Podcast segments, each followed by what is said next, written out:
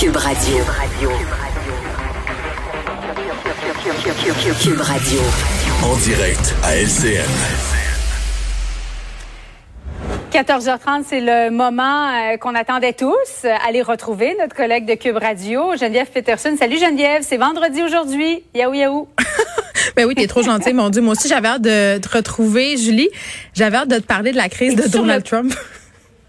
Ben, juste, es-tu sur le bout de ta chaise, là? On, est on devrait peut-être le savoir aujourd'hui qui va devenir président, le prochain président des États-Unis. Ben, j'espère qu'on va le savoir aujourd'hui. En tout cas, une personne euh, qui a peur de le savoir, c'est notre bon ami Donald. Tu sais quoi? Hier. Oui, vas-y donc. Hier, je le regardais et je trouvais qu'il avait l'air d'un enfant. Tu sais, un enfant qui fait sa crise hmm. et qui est fâché qu'on l'ignore. Tu sais, tu sais, il était de même. Et on aurait dit qu'on venait de le priver de son joujou. Et là, je ne parle pas de Mélania, hein. Je parle de son joujou, la Maison Blanche, parce que euh, bon, évidemment, il voit qu'il est en train de perdre et il y a des comportements absolument erratiques. Et là, il faisait une allocution qui était diffusée largement à la grandeur du pays par plusieurs réseaux.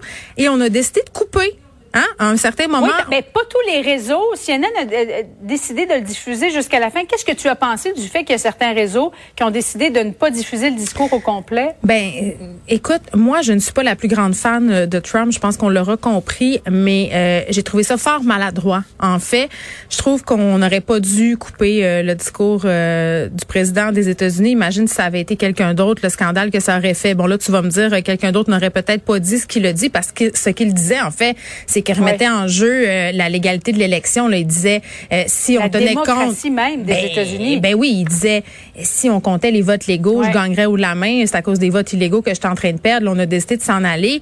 Euh, moi, je trouve ça maladroit et je trouve que ça lui donne raison. On sait là, Donald Trump, il est dans un délire absolument, j'allais dire quasiment psychotique. Là, en ce moment, il se sent victime d'une machination. Il parle sans arrêt de la désinformation, de la censure, de la censure dont il ferait l'objet aussi.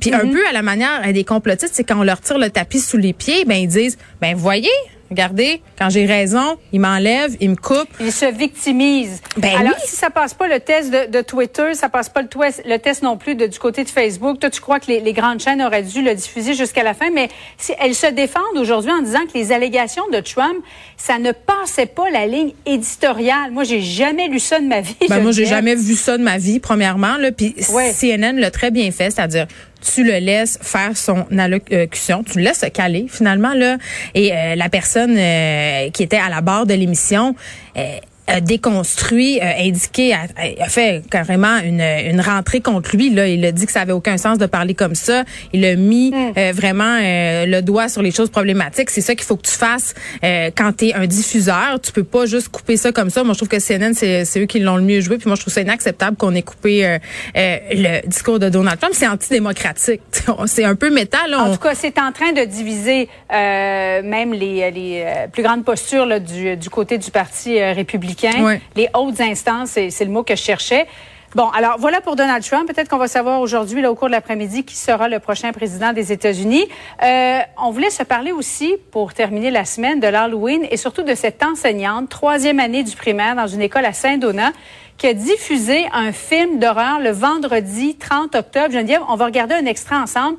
C'est le film d'horreur Hunt. On regarde ça. Supposed to be scary?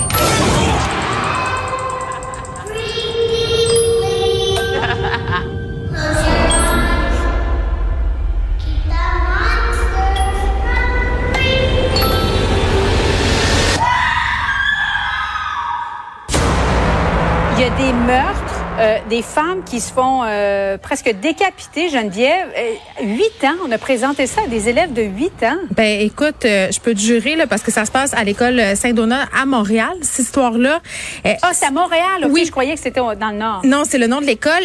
Si mon enfant m'était arrivé un soir à la maison en me disant mon enseignante m'a fait écouter La Maison hantée, mon enfant de troisième année, je peux te jurer que le film d'horreur, Julie, il aurait pas été dans TV, il aurait été à l'école, parce que euh, évidemment, c'est inacceptable. Tu sais, c'est pas un petit film d'horreur soft. Là, c'est pas Casper ici. Là, c'est un film d'horreur graphique. Tu sais, euh, ça raconte l'histoire euh, d'un groupe qui visite une, maison hantée extrême. Ça, c'est un phénomène quand même assez populaire. Les gens paient très cher. Ça se passe pour vrai là, pour aller visiter des maisons hantées. C'est très très réaliste. On a l'impression que c'est vrai. Puis quand on regarde ces images-là, ces petits poux de 8 ans-là, ils ont été traumatisés. Ils ont pensé que c'était vrai et ils l'ont manifesté en classe. Hein. C'est ce qu'ils ont dit à leurs parents par la suite. Euh, on a dit qu'on avait peur, on a dit qu'on voulait plus continuer. Et l'enseignante, elle a continué. Elle a continué euh, à le montrer. Puis les parents, euh, la fin de semaine, ont vu des changements, des enfants qui étaient agressifs, des enfants qui étaient apeurés. Je veux dire, écoute, huit ans. Moi, je me rappelle, le moment j'étais en Floride avec mes parents. J'avais écouté en cachette dans mhm. la chambre d'hôtel un petit bout en dessous des couvertes là du film It, tu sais, le clown épeurant de Stephen King. J'avais eu peur.